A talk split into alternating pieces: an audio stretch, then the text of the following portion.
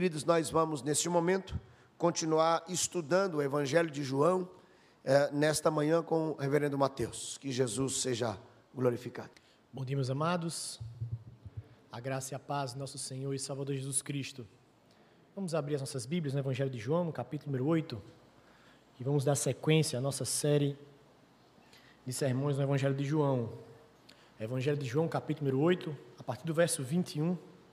Nós vamos ler até o verso número 30. Peço que os irmãos mantenham suas Bíblias abertas durante toda a exposição. Assim diz a palavra do nosso Deus. De outra feita, lhes falou, dizendo: Vou retirar-me.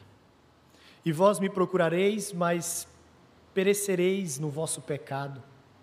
Para onde eu vou, vós não podeis ir. Então diziam os judeus: Terá ele acaso a intenção de suicidar-se? Porque diz: Para onde eu vou, não podeis ir? E prosseguiu: Vós sois cá de baixo, eu lá de cima. Vós sois deste mundo, eu não sou. Por isso eu vos disse que morrerei nos vossos pecados, porque se não credes que eu sou, morrereis nos vossos pecados. Então lhes perguntaram os irmãos até o final do verso.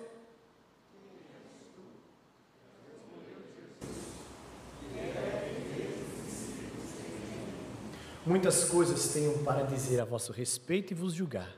Porém, aquele que me enviou é verdadeiro, de modo que as coisas que dele tenho ouvido, essas digo ao mundo. Eles, porém, não atinaram que lhes falava do Pai. Disse-lhes, pois, Jesus, os irmãos,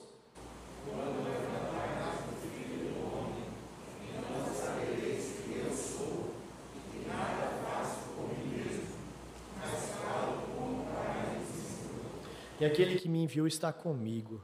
Não me deixou só, porque eu faço sempre o que lhe agrada. Dita estas coisas, muitos creram nele. Vamos orar ao Senhor mais uma vez? Santo Deus, nós te damos graças, ó Pai. Nós louvamos o teu santo nome e reconhecemos a tua grandeza, o teu poder, a tua glória, a tua majestade. Não há outro além do Senhor. Por isso nós te pedimos que o Senhor fale aos nossos corações, porque o Senhor é o Deus verdadeiro. O maravilhoso eu sou, o Deus poderoso, o Deus grandioso. Seja conosco nesse momento, ó Pai. É assim que nós te oramos e te adoramos. No nome santo de Jesus Cristo, que morreu na cruz do Calvário, mas hoje vive e reina por todos sempre. Amém. Meus amados, os homens têm uma forte tendência em serem arrogantes nos seus pensamentos nas suas crenças, naquilo que eles acreditam ser de fato a verdade. Quando nós lançamos esse conceito na história da humanidade, na forma como o mundo se desenvolveu e observa o passar do tempo, nós vamos perceber que uma época no século XVIII chamado Iluminismo, ou a época do saber, a época da razão, o momento em que não tinha-se mais aquela prisão ou um domínio de uma religião, de um Deus, de uma igreja que dominava os pensamentos da época. Homens que se levantavam depois da morte do rei Luís, homens que iniciaram a Revolução Francesa, homens como Rousseau, John Locke, esses homens que ao longo do tempo foram falando até mesmo que a religião seria algo que naturalmente seria exterminado, porque os homens teriam uma clareza das ideias, os homens teriam um conhecimento tão suficiente que nenhum tipo de muleta espiritual seria necessário. Não muito tempo depois, os homens que não conseguem resolver os seus próprios conflitos entram em duas grandes guerras que matam mais de 100 milhões de pessoas.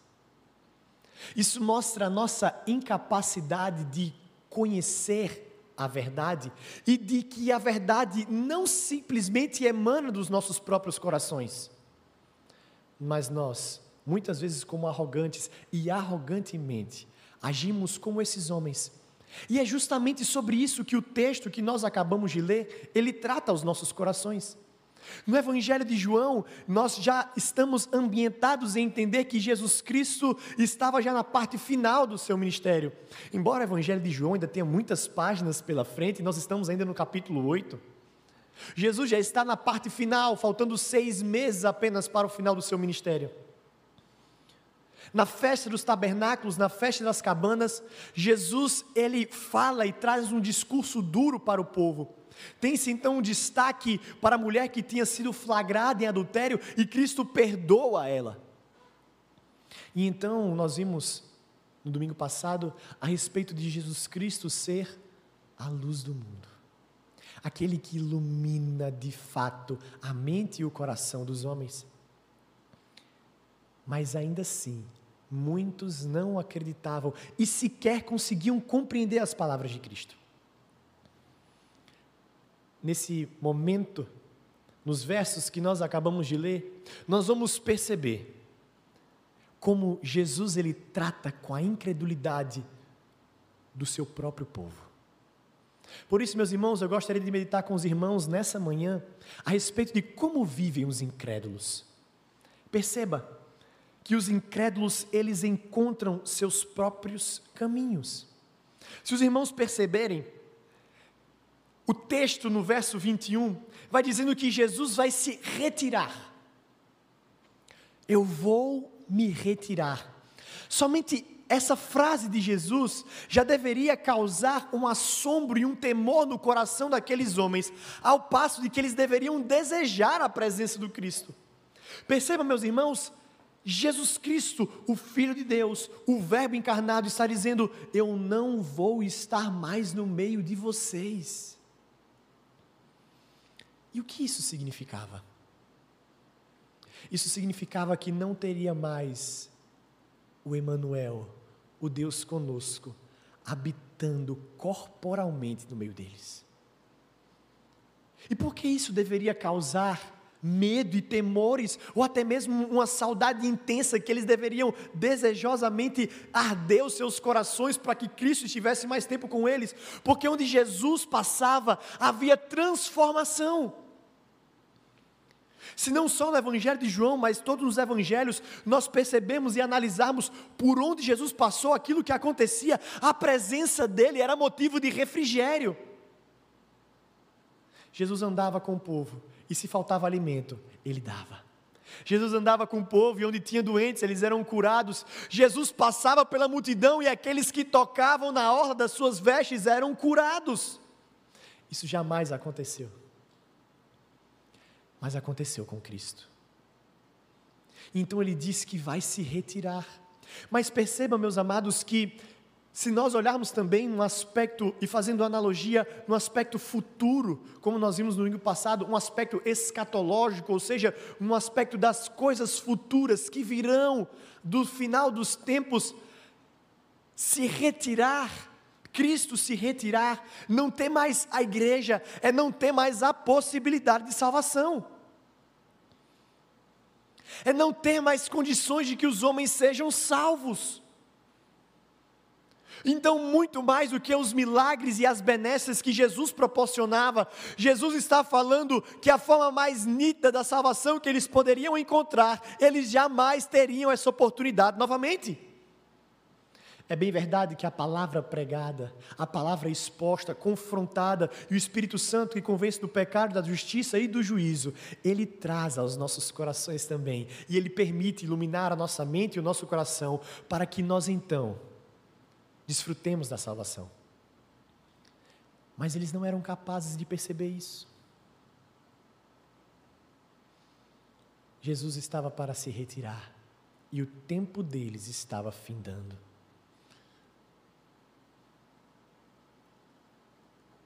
É o que o profeta Jeremias vai dizer sobre a oportunidade que nós temos de buscar ao Senhor no capítulo 29, verso 13, que vai dizer: Buscar-me-eis e me achareis enquanto, quando vos buscar de todo o vosso coração. É também como o profeta Isaías vai dizer no capítulo 56, capítulo 55, no verso 6: Buscai ao Senhor enquanto se pode achar, invocai-o enquanto está perto. Enquanto nós temos a oportunidade de salvação, nós devemos buscar e desejar a presença de Cristo mas isso já não estava mais no tempo deles.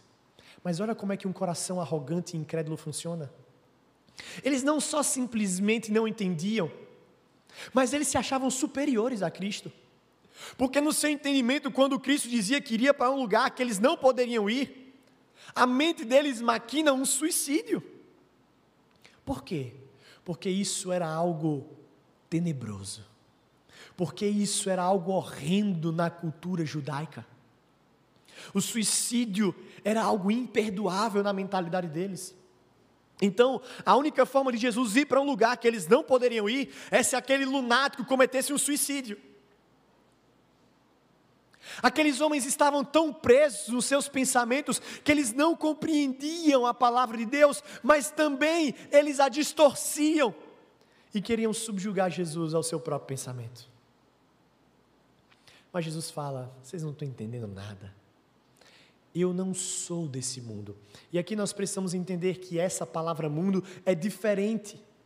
Essa palavra mundo é do sistema de rebeldia, de rebelião dos homens contra Deus. Eu não sou desse mundo, não é que Cristo, ele não é humano, não. Mas ele não pertence à natureza mundana e pecaminosa. É por isso que ele também vai falar que ele é lá do alto. Ele veio do alto porque ele veio do Pai, foi o Pai que o enviou, porque ele é o próprio Deus encarnado. Jesus está falando a respeito da sua, natura, na sua natureza duplamente, a sua natureza humana e a sua natureza divina. Ele diz: vocês não estão entendendo, vocês estão diante do próprio Deus, mas os seus corações e as suas mentes estão tão incrédulos que vocês não conseguem perceber.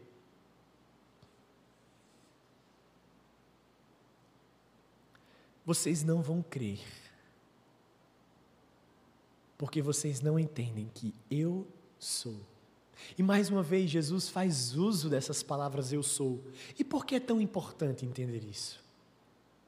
Por que é tão importante entender quando Cristo, Ele traz para si e Ele advoga para si o título de eu sou? Porque quando nós olharmos os nossos, voltarmos os nossos olhos para o texto de Êxodo, capítulo 3, verso 14, é a primeira vez que o nome de Deus é registrado. É quando Moisés, que está preocupado sobre o povo hebreu aceitar ou não a sua palavra, ele diz assim: Mas se perguntarem Deus quem é que está me enviando? E então a palavra de Deus diz: O eu sou o enviou. É um tetragrama quatro letras em hebraico: Yod, Re, Vav, Re. Não se tem uma tradução exata se é Adonai, se é Yahvé, se é Jeová. Não foi guardado para nós a pronúncia correta, mas somente a marca, esse tetragrama que anuncia na nossa tradução o eu sou. Eu sou. E Cristo fala: Eu sou, está convosco.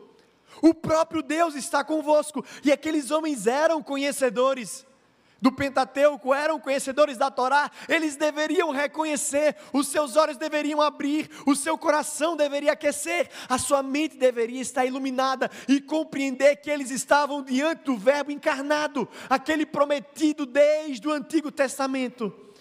Mas eles simplesmente não conseguiam compreender. Eles simplesmente estavam obscurecidos nos seus próprios pensamentos. Eu sou a salvação.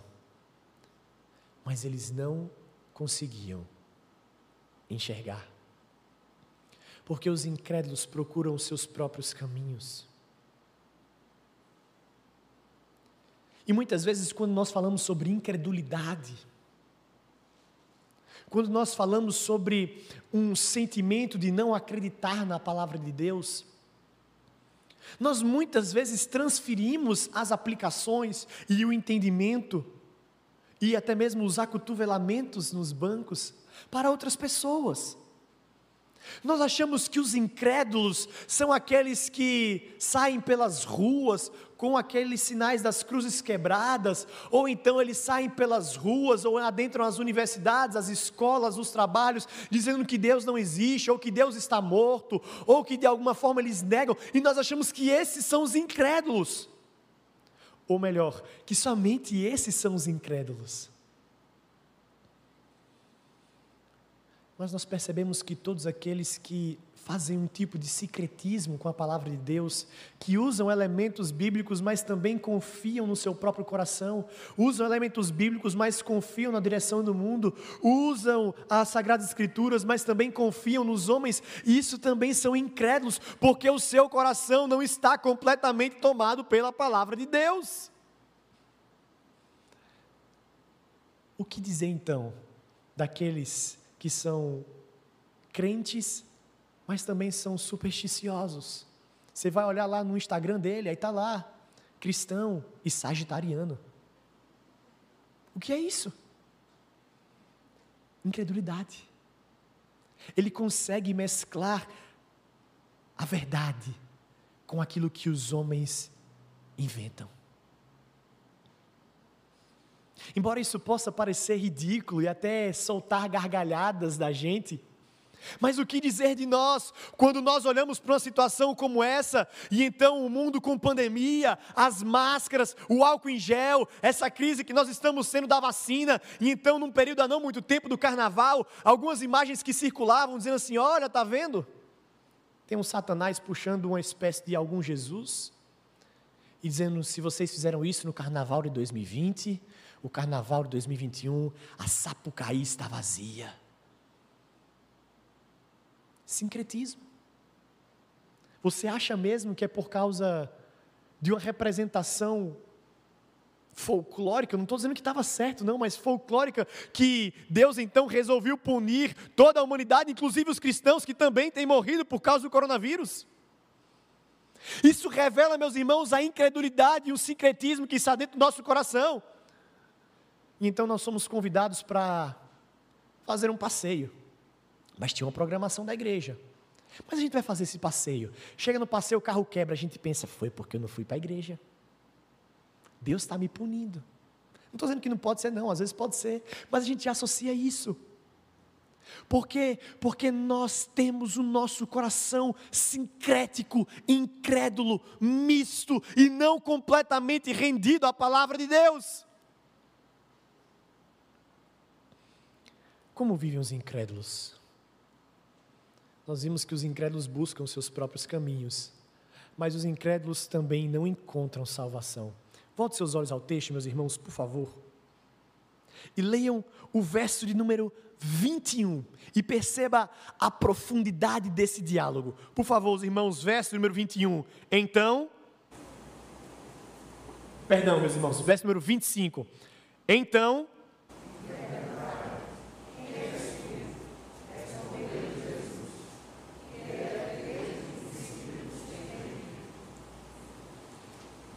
Os irmãos compreendem o que está acontecendo aqui? Jesus já estava há dois anos e meio andando com aquele povo. Então eles perguntam: Quem és tu? Quem você é? Aqui não é nenhum tipo de pergunta, é como se você nunca tivesse conhecido aquela pessoa. Não é porque aqueles homens estavam vendo Jesus pela primeira vez, estavam vendo, testando se de fato ele era o Messias, não. É o mesmo tipo de pergunta que os discípulos fazem lá em Marcos capítulo 4, verso 41, quando Jesus acalma a tempestade, e então os discípulos perguntam: quem é esse que até o vento e o mar obedecem? Não é porque os discípulos não conheciam a Cristo, nunca tinham visto a fisionomia dele, mas é porque eles não entendiam o poder que ele tinha. Eles ainda estavam começando a compreender a dimensão do que era andar com Cristo. É a mesma coisa esses homens, só que eles estavam há muito tempo já ouvindo e tendo um diálogo e vendo os seus milagres e vendo o seu poder e vendo a sua autoridade. Eles perguntam: Quem é você mesmo? Quem é você? Quem é Jesus? Mas Jesus conhecia o coração deles. E Jesus, na sua fala, ele demonstra que teria muita coisa para falar, não a respeito de quem ele era, mas de quem aqueles homens eram. Mas Jesus simplesmente se reduz a dizer: O que eu venho falando com vocês desde o início, que paciência. Olha a paciência de Jesus com aqueles homens. Olha, eu não vou responder o que vocês merecem, não vou responder a pergunta de vocês, para não aumentar e começar o julgamento sobre vocês. Mas preste atenção naquilo que eu tenho dito desde o início. Atentem-se para as palavras que eu tenho dito desde o início. Atentem-se para aquilo que João Batista, o arauto, aquele que tinha o espírito de Elias, disse ao meu respeito, aquilo que os milagres têm falado a respeito do meu poder, aquilo que os homens têm testemunhado a respeito da minha vida. Atentem-se para entender que eu sou o grande eu sou, mas vocês não compreendem isso. Aqueles homens não compreendiam que estavam diante de Cristo, a salvação. Eles não compreendiam que desde Gênesis, Êxodo, Levítico, Número, Deuteronômio, Josué, Juízes, Ruth, Samuel, Samuel, Reis, Reis, Crônicas, Crônicas, Esdras, Neemias, Terjó, Salmos, Provérbios, eu estou cantando a música, Eclesiastes, Cantares, Isaías, Jeremias, Lamentações, Ezequiel, Daniel, Oséias, Joés, Amós, Abadias, Jonas, Miqueias, Naum, Abacuque, Sofonias, Ageu, Zacarias, Malaquias, esses 39 livros, eles apontam para a pessoa de Cristo. Pode ser que na gravação alguém reveja, eu tenha pulado algum. Mas os 39 que apontam para a pessoa de Cristo, que falam de quem ele era. A pergunta dele sobre quem és tu deveria então ser satisfeita quando Jesus disse que é a salvação. Mas eles simplesmente não entendem. Eles não entendem aquilo que Charles Spurgeon disse quando conversando com um homem, perguntou sobre os caminhos, as indas e vindas da Inglaterra. Ele disse assim: Olha, você não sabe que todos os caminhos e que você vai percorrer vai ter uma estrada que vai levar até Londres. A ideia de Spurgeon, que faz um paralelo com Cristo, é: você não entende que as Sagradas Escrituras, até mesmo o momento da genealogia, até mesmo o momento do registro de Neemias, com Aqueles que trabalhavam no muro, todos têm um aspecto cristológico e a mensagem aponta para a pessoa e a obra redentora de Cristo, mas não importam porque aqueles homens estão obscurecidos e jamais encontrariam a salvação. Quando pareciam então que Jesus falando ao coração deles, diz isso que ele vai então no verso 26, muitas coisas tenho para dizer a vosso respeito e vos julgar, porém aquele que me enviou é verdadeiro, de modo que as coisas que dele tenho ouvido, essas eu digo ao mundo, ou seja, Cristo está falando de Deus Pai, que o enviou, perceba, eu venho da parte de Deus, eu venho da parte de Deus, foi Ele que me enviou, eu não sou um lunático, eu não sou mais um que se levanta como um falso profeta, ou como um falso Messias, e então aquilo poderia arder no coração deles, e eles compreenderem que era o Cristo. Mas então vem o verso 27 e diz assim: Eles não atinavam que falava do Pai. Eles não compreendiam que ele dizia as coisas que vinham de Deus.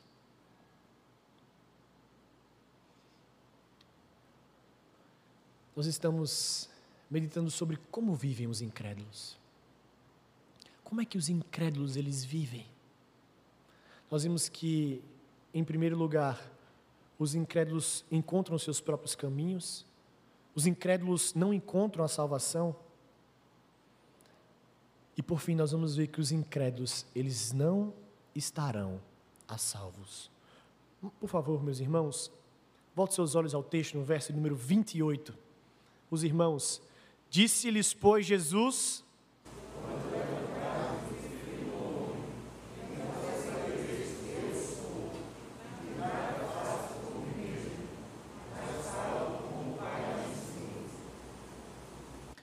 coisa interessante.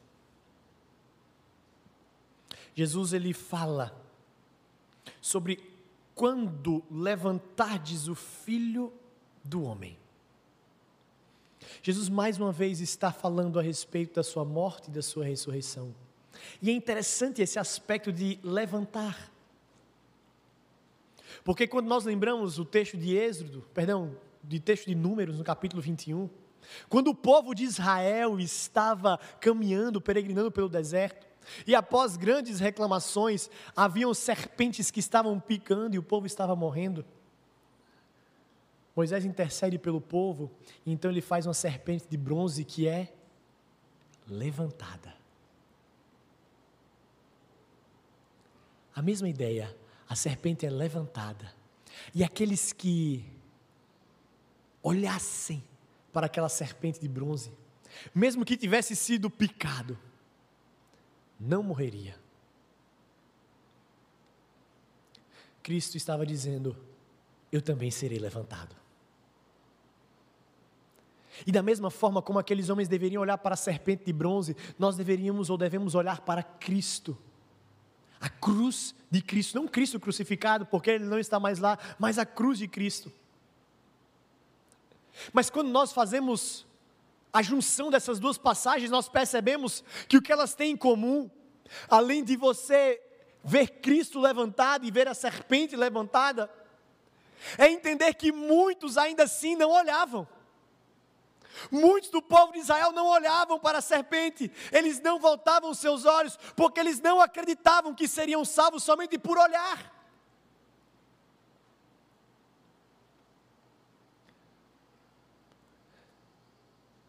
De modo análogo também acontece conosco. Nós não acreditamos na suficiência de Cristo. Nós não acreditamos na suficiência de que a salvação é algo que enche, que povoa a nossa mente e o nosso coração. Nós não conseguimos compreender que a salvação, ela é muito mais do que simplesmente um passaporte, uma passagem que nos leva para o céu, que vai nos livrar do inferno e vai nos levar para o céu, e nós não desfrutamos da salvação nessa vida. Jesus Cristo fala: Eu não faço isso por mim mesmo.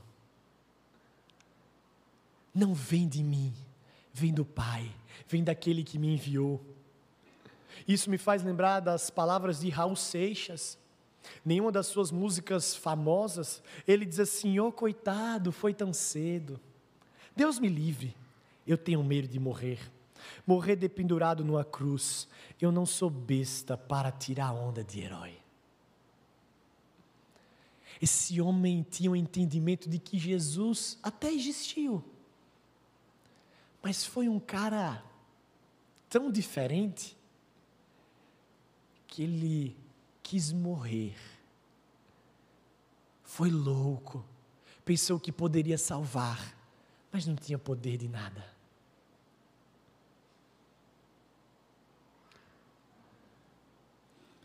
Então nós olhamos mais uma vez para homens que escrevem mensagens como essa e nós fazemos um distanciamento achando que nós não pensamos assim, ou que nós não agimos assim. Mas o que é um pensamento desse? Quando nós simplesmente achamos que queremos Jesus como o salvador das nossas vidas. Ah, eu quero a salvação. Mas eu não quero o senhorio de Cristo. Eu não quero Ele governando a minha mente. Eu não quero Ele governando as minhas ações. Eu não quero Ele governando o meu coração. Eu não quero Ele governando o meu destino. Eu não quero Ele governando a minha vida. Eu não quero Ele governando a minha casa. Eu não quero me render. Eu não quero me dobrar. Eu não quero viver como Cristo fala que nós devemos viver, porque isso é viver como um louco.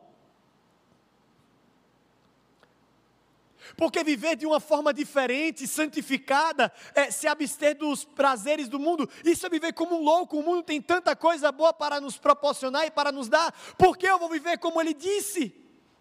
E nós vivemos como os incrédulos. Nós vivemos como aqueles que até acham que Jesus existe. Mas as suas atitudes mostram que ele nunca veio.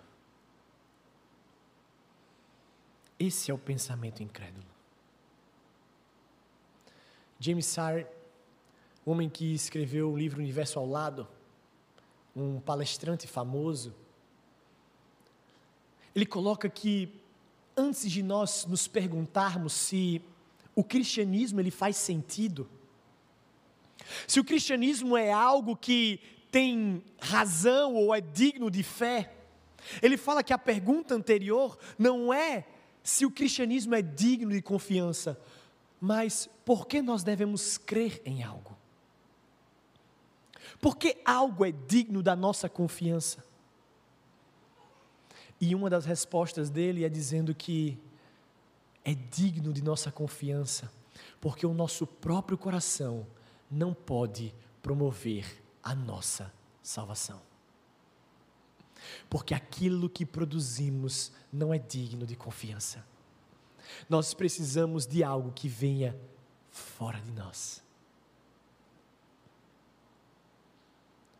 Algo que não esteja manchado pela nossa natureza pecaminosa. Cristo não foi para a cruz do Calvário porque Pilatos lavou as suas mãos, ou porque o sinédrio o julgou, ou porque Judas o traiu. Cristo foi à cruz do Calvário porque ele deliberadamente resolveu fazer isso. E porque também o Pai agradou em Moelo, é o que o texto de Isaías 53 vai dizer.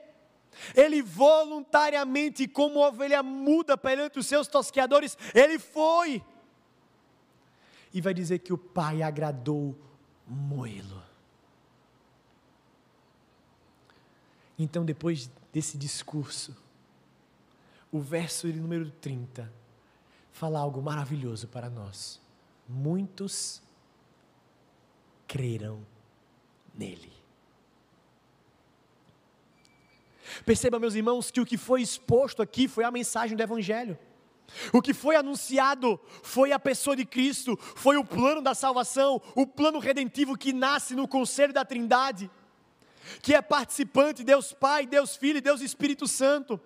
E quando então tem a exposição da obra redentora de Cristo, ainda que não concretizada com Cristo morrendo e ressuscitando, muitos acreditavam, muitos depositavam sua fé, muitos entendiam que deveriam crer naquilo mas não todos. E aqui nós percebemos que sempre vai haver a distinção desses dois grupos: aqueles que creem e os incrédulos. Aqueles que não importam o quanto nós nos esforcemos, que anunciemos, que preguemos, eles sempre vão estar com seus corações embrutecidos.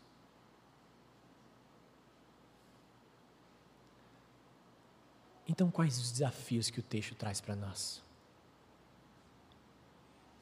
Um primeiro desafio que o texto traz para as nossas vidas é entender como a incredulidade se manifesta nas nossas vidas. A incredulidade se manifesta nas nossas vidas muitas vezes quando nós simplesmente começamos a boiar. Sabe, conduzir a nossa vida no piloto automático é uma das facetas da incredulidade.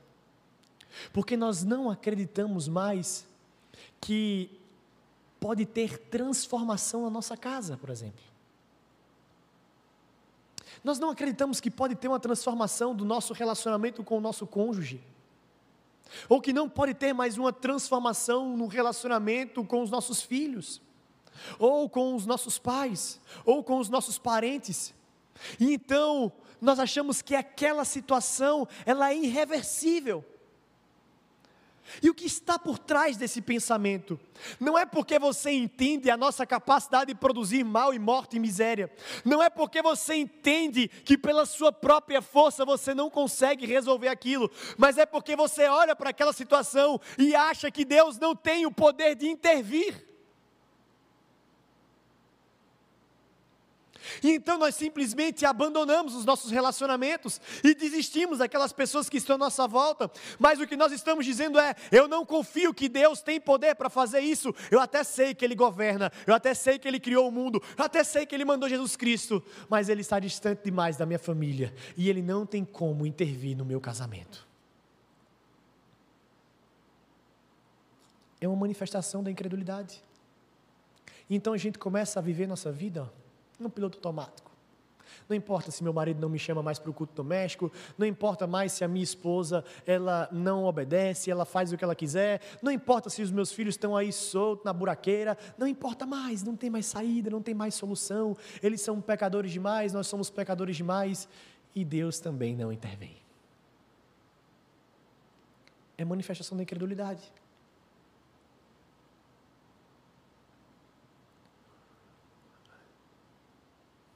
Pecado é a manifestação da incredulidade.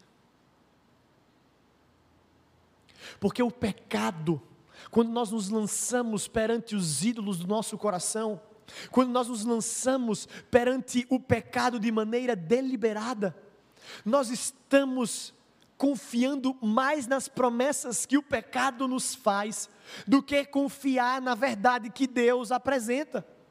Nós confiamos que é muito mais prazeroso e vai ser muito melhor para as nossas vidas viver entregue à prostituição, à pornografia, à fornicação, ao adultério, ao roubo, à mentira, à fofoca. É muito mais prazeroso essas coisas do que viver retamente na lei do Senhor. Incredulidade. Vai ter muito mais benefícios para mim eu me entregar às minhas paixões do que eu confiar de que prazer de verdade é meditar na lei do Senhor de dia e de noite. É prazer nada, lê dói, lê pesa, dá sono. Meditar na lei do Senhor de dia e de noite traz prazer, traz não. Incredulidade. Percebe, meus irmãos, quando nós pensamos nos incrédulos, muitas vezes nós nos distanciamos, fazemos um efeito de distanciamento. Não, isso aqui não é para nós, é para o meu parente que é ateu, é para a minha prima que é lésbica, é para qualquer outra pessoa que não professa fé em Jesus Cristo, mas eu não, eu estou aqui na igreja, eu não sou incrédulo, eu não sou idólatra, isso não é para mim. Mas nós percebemos que muitas vezes o pecado da incredulidade também estão nessas pessoas, mas não estão no nosso coração. E a gente percebe que sim, está no nosso coração. A maior incredulidade é você achar que você confessa ao Senhor com seus lábios, mas o seu coração está distante dele. É o que o profeta Isaías vai dizer. Esse povo me honra com seus lábios, mas o coração está distante de mim. O pecado é a maior manifestação da incredulidade dos homens, porque eles vivem deliberadamente para o seu próprio coração e acham que estão numa vida que agrade a Deus. Meus amados, a maior incredulidade é nós acharmos que Cristo na cruz do Calvário é somente para nos tirar do inferno. E então nós amamos a Deus com medo de ir para o inferno. E quando nós pensamos na nossa morte, nós só pensamos na dor que pode vir no inferno. Mas a gente não olha por um prisma de que a cruz de Cristo nos reconcilia com Deus e nos aproxima com o Criador. E que muito mais do que medo da morte ou do inferno, nós temos um coração aquecido e empolvorado para estar próximo ao Pai por toda a eternidade. E que nós nos abstemos dessas coisas malignas e pecaminosas, não com medo de uma punição, mas porque nós amamos mais a Deus do que a nossa própria vida.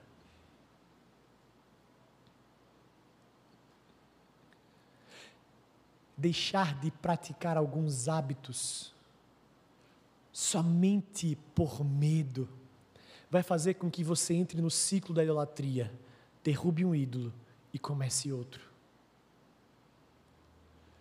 O que nós devemos fazer é nos abster do nosso pecado por amor a Deus. Porque nós amamos mais a Deus, nós cremos mais em Deus do que nesse mundo caído.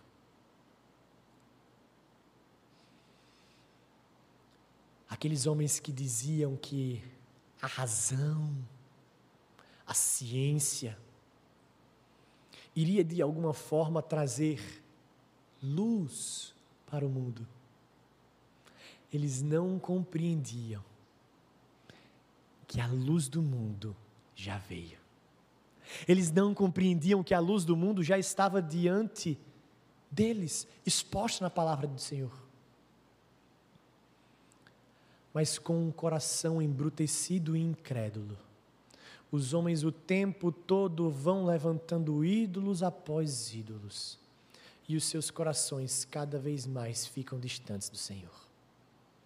Que o Senhor nos ajude, meus irmãos, a não vivermos como os incrédulos, a não vivermos como aqueles que tentam promover dentro do seu próprio coração a salvação mas que nós possamos ser como esse último grupo que o verso 30 falou.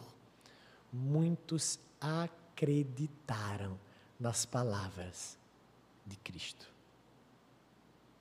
Vamos orar ao Senhor mais uma vez? Pai Santo, nós te damos graças. Rendemos louvor ao teu santo nome. E nós te pedimos, ó Deus, que o Senhor tenha misericórdia de nós. Que o Senhor ilumine as nossas mentes e os nossos corações com a verdadeira luz, com a tua palavra. Que nós possamos ter conhecimento do alto, ó Deus. A como direcionar a nossa casa, a como direcionar os nossos relacionamentos, a como direcionar a nossa vida com o Senhor. Não nos deixe, ó Deus, embrutecidos. Não nos deixe, ó Deus, cegos pelo nosso próprio entendimento. Não nos deixe, ó Deus, à mercê da nossa própria sorte. Antes nos ajude a vermos para a tua honra e para a tua glória todos os dias da nossa vida. É assim que nós choramos, nome santo de Jesus Cristo, que morreu na cruz do Calvário, mas hoje vive e reina por todos sempre. Amém. Meus amados, Mensagens como essa que nos mostram e expõem a verdadeira luz. Muitas vezes acende uma chama e uma fagulha no nosso coração. Se você tem percebido que você tem andado como os incrédulos, que você tem caminhado como aqueles que já não têm mais tanta esperança de que as coisas podem ser transformadas pela palavra do Senhor, que você já caminha já cabisbaixo, triste. Procure ajuda. Procure ajuda primeiro em Deus, na Sua palavra, nos seus conselhos, mas também procure ajuda de outras pessoas. Não caminhe só. Você não precisa estar sozinho para resolver as suas questões. Não tenha vergonha, não se sinta constrangido. Creio que posso falar também por pastor Marcelo, mas também por outros irmãos mais maduros, mais experientes da igreja. Procure ajuda. Procure ajuda. Aqui é uma comunidade terapêutica também, em que um pode, precisa e deve ajudar o outro. Fiquemos de pé, meus irmãos, e vamos receber a bênção do Senhor.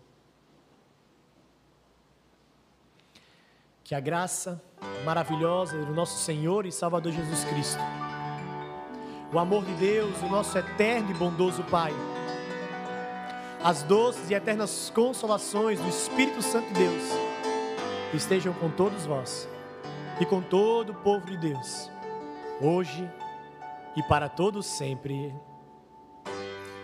Ah.